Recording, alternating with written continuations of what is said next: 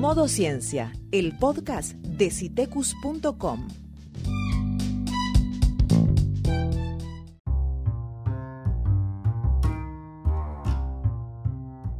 Pone tu smartphone, tablet o computadora en modo ciencia.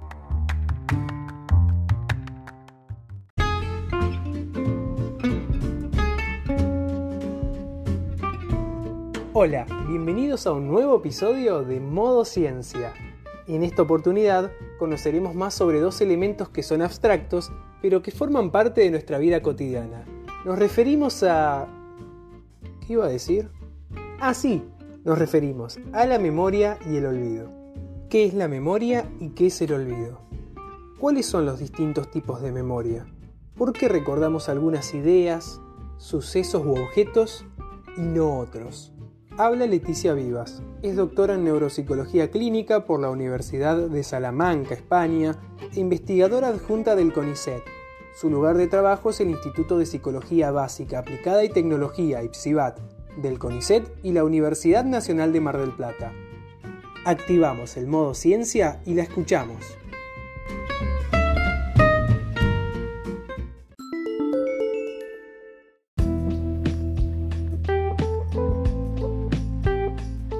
Vamos a imaginar una situación por la que seguramente cualquiera de nosotros ha pasado. Llega el lunes, me encuentro con un amigo en el trabajo y le cuento que el día sábado fui al cine a ver una película que me gustó mucho.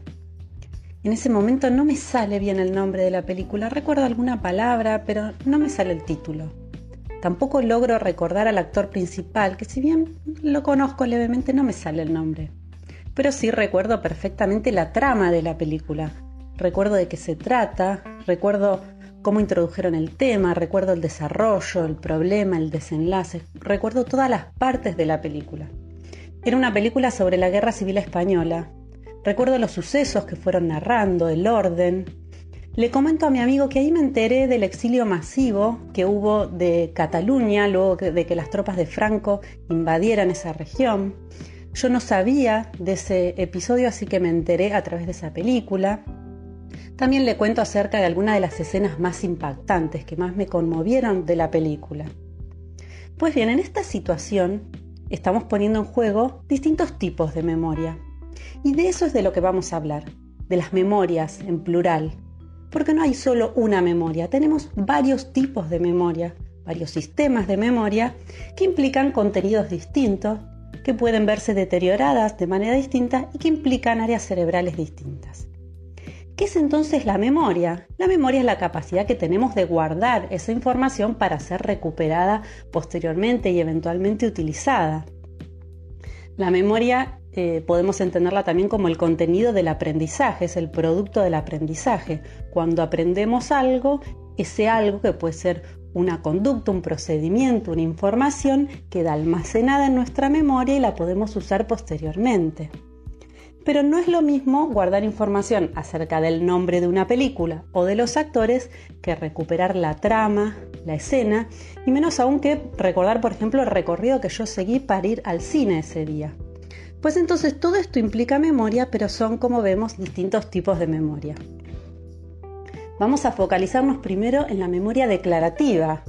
La memoria declarativa es aquella memoria que podemos expresar con palabras, y que otra persona que nos escucha puede verificar si eso es verdadero o falso. Por ejemplo, si yo le cuento a mi amigo que fui al cine el sábado, eso se puede demostrar si fui o no fui efectivamente. Lo mismo de qué se trata la película también se puede demostrar. Ahora bien, las memorias implícitas que vamos a hablar en un ratito no son verificables empíricamente, se verifican a través del desempeño. ¿Sí? Es como si le dijéramos a la persona, bueno, a ver, si sabes eso, mostrame que lo sabes hacer. ¿sí? No se expresan verbalmente y se verifican si son verdaderas o falsas, sino que se ejecutan. A través de una acción vemos o verificamos esas memorias. Volvemos entonces a las memorias declarativas. En la situación que comentamos recién, entonces dijimos que hay distintos sucesos que hemos guardado en nuestra memoria, o algunos que efectivamente no logramos guardar, como el nombre del actor o el nombre completo de la película. ¿Mm? Ahí tenemos un rótulo que está ligado, por ejemplo, a la cara de una persona, en el caso del nombre del actor. Pues bien, ahí estamos dentro de lo que es la memoria semántica. La memoria semántica es memoria general sobre, digamos, el conocimiento general que tenemos del mundo, sobre los conceptos también. Es la memoria que nos permite almacenar el conocimiento de todos los objetos que conocemos, de los conceptos abstractos, por ejemplo la noción de democracia, esa está almacenada en la memoria semántica. Pero así también los conocimientos acerca de los objetos concretos. Así como sabemos que ese objeto que tiene cuatro patas, un respaldo y sirve para sentarse es una silla, también sabemos que esa configuración de esa cara particular es el nombre determinado, le corresponde al nombre de determinado actor. Toda esa es información semántica. Y tiene la particularidad de que se va acumulando a lo largo de la experiencia repetida con los objetos y con el mundo, pero no necesariamente es importante saber cuándo y dónde aprendimos esa información. Por el contrario, la memoria episódica sí requiere de esas pautas espaciotemporales. Sí pasa a ser importante ahí el orden de las cosas, el contexto en el que sucedieron. Entonces, que yo recuerde que el sábado fui al cine y probablemente fui con cierta persona al cine, eso es parte de la memoria episódica. En el caso puntualmente en el que yo soy el protagonista de esa situación, yo soy el que fui al cine, también hablamos de memoria autobiográfica. Si Es un suceso que yo vivencié en un momento y tiempo eh, y espacio determinado. Bien, ahí tenemos entonces la gran clasificación dentro de lo que es la memoria declarativa. La memoria semántica, referida a los conocimientos generales sobre el mundo, y la memoria episódica. Fíjense que en el caso de la película nosotros hemos recordado toda la trama, todos los sucesos, pero además seguramente recordemos, por ejemplo, dentro de un año, recordemos de esa película aquellas escenas que fueron más eh, salientes para nosotros en términos emocionales, aquellas que nos impactaron más. Porque efectivamente aquellos sucesos que tienen una carga emocional positiva o negativa más fuerte son recordados más fuertemente. Y hay una particularidad también de, al momento de evocar esta información, que generalmente recordamos mejor aquellos sucesos que son consonantes con la emoción actual. Cuando estamos tristes tendemos a recordar los sucesos tristes del pasado y cuando estamos alegres tendemos a recordar los sucesos alegres. Ahora vamos a hablar de la memoria implícita, que es menos conocida. Generalmente cuando uno habla de memoria se refiere a la explícita pero también guardamos información que pasa más inadvertida. ¿sí? Tanto el proceso de codificación como de recuperación a veces eh, ni siquiera lo notamos. Dentro de esta memoria está incluida la memoria procedimental, o sea, la capacidad de registrar una serie de eh, una secuencia de acción que tenemos que llevar a cabo para una determinada tarea. El condicionamiento clásico, que es el que nos permite registrar la coocurrencia de estímulos, o sea, aquellos estímulos que tienden a aparecer juntos, lo, registramos de algún modo. Nosotros, nosotros tenemos la capacidad de registrar esas regularidades. Ahora vamos a explicar un poco más en qué consiste esto del condicionamiento clásico. Y también aprendemos regularidades. Cualquier patrón que se repite en el ambiente lo almacenamos de manera implícita, o sea, ni siquiera nos damos cuenta pero de hecho hay muchas formas de demostrar, y, lo ha hecho la psicología varias veces, demostrar que puede haber aprendizaje implícito. O sea, por más que no seamos conscientes, somos capaces de identificar y registrar esas regularidades en el ambiente. Y eso también se guarda en una memoria que es implícita. Vamos a detenernos en un ejemplo del condicionamiento clásico volviendo a la situación del cine. Supónganse que nosotros cada vez que vamos a ese cine bajamos por las escaleras automáticas y tropezamos con el último escalón de las escaleras, porque tiene una pequeña alturita, entonces cada vez que vamos a ese cine en particular tropezamos con ese escalón. Después de dos o tres veces que eso nos sucede, nosotros aprendemos a resolverlo. O sea, hacer, por ejemplo, el pasito un poco más largo cuando bajamos de esa escalera, porque ya aprendimos que ahí hay una irregularidad en el escalón. Entonces, ¿qué es lo que hicimos? Nosotros asociamos el conjunto de estímulos vinculados a ese cine en particular con un suceso desagradable, porque nos tropezamos dos, tres veces, y aprendimos que debemos generar una conducta alternativa para evitar ese, ese suceso desagradable. Pues bien, eso es condicionamiento y puede que seamos más o menos conscientes. O sea, puede que nosotros tengamos el registro de que, ay, claro, como esto me pasó tantas veces, ahora levanto el pie un poco más, o puede que no. Y de hecho lo hagamos sin tener registro de ello. Por eso aquí ubicamos también el condicionamiento clásico dentro de las memorias implícitas. Bien, entonces hemos hecho un recorrido de las memorias declarativas, de las memorias implícitas o no declarativas, y una pregunta que generalmente surge es, bueno, ¿por qué me olvido yo de algunas cosas? ¿Qué pasa con el olvido?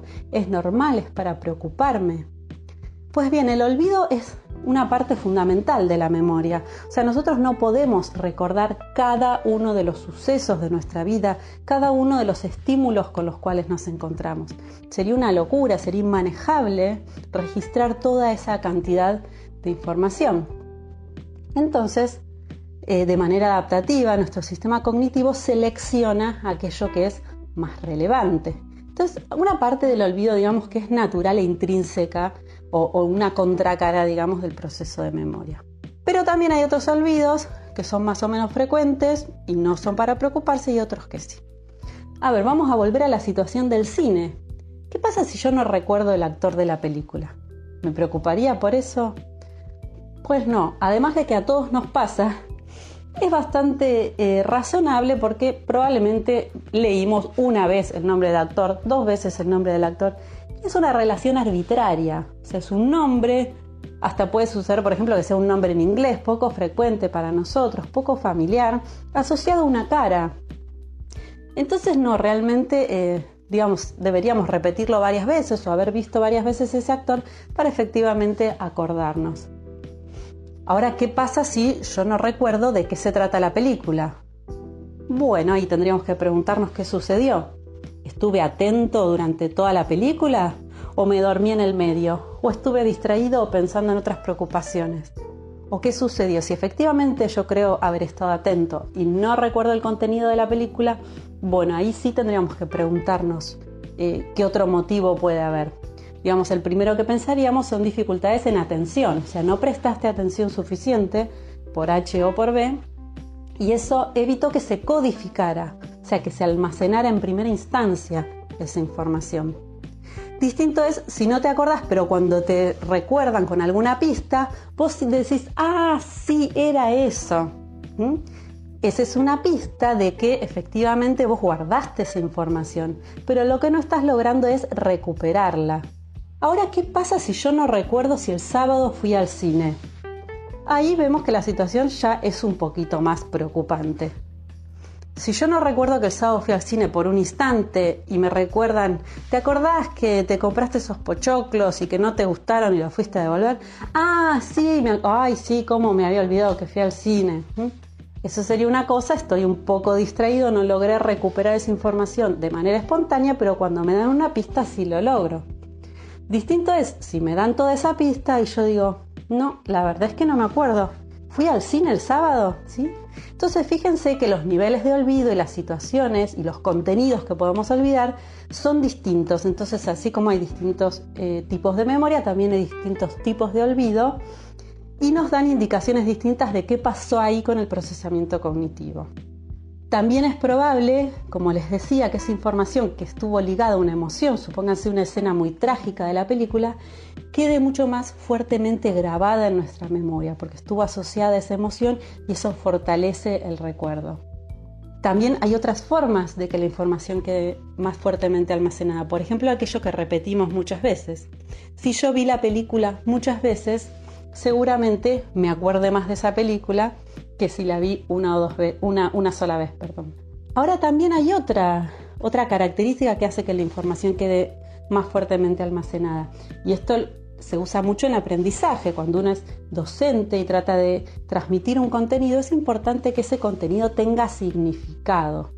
O sea, que la persona que lo está aprendiendo lo incorpore en su estructura de conocimientos previos, lo entienda, lo comprenda, lo relacione con otras cosas. Y así vamos a tener muchas más chances de que esa información se mantenga mucho más a largo plazo.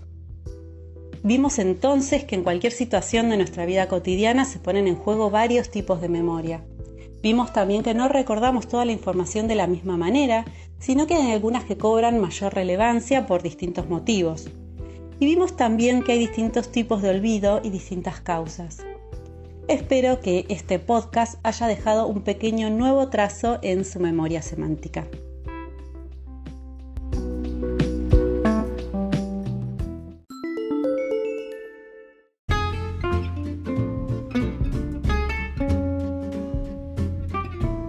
Si la memoria no me falla, así pasó el séptimo capítulo de Modo Ciencia. Pueden acceder a más contenido sobre ciencia, tecnología y sustentabilidad en citecus.com. Hasta el próximo episodio.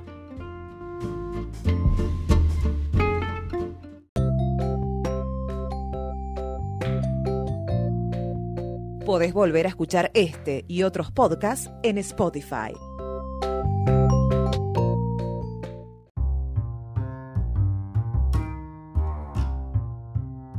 Visítanos en citecus.com. Encontranos en las redes sociales como Citecus OC.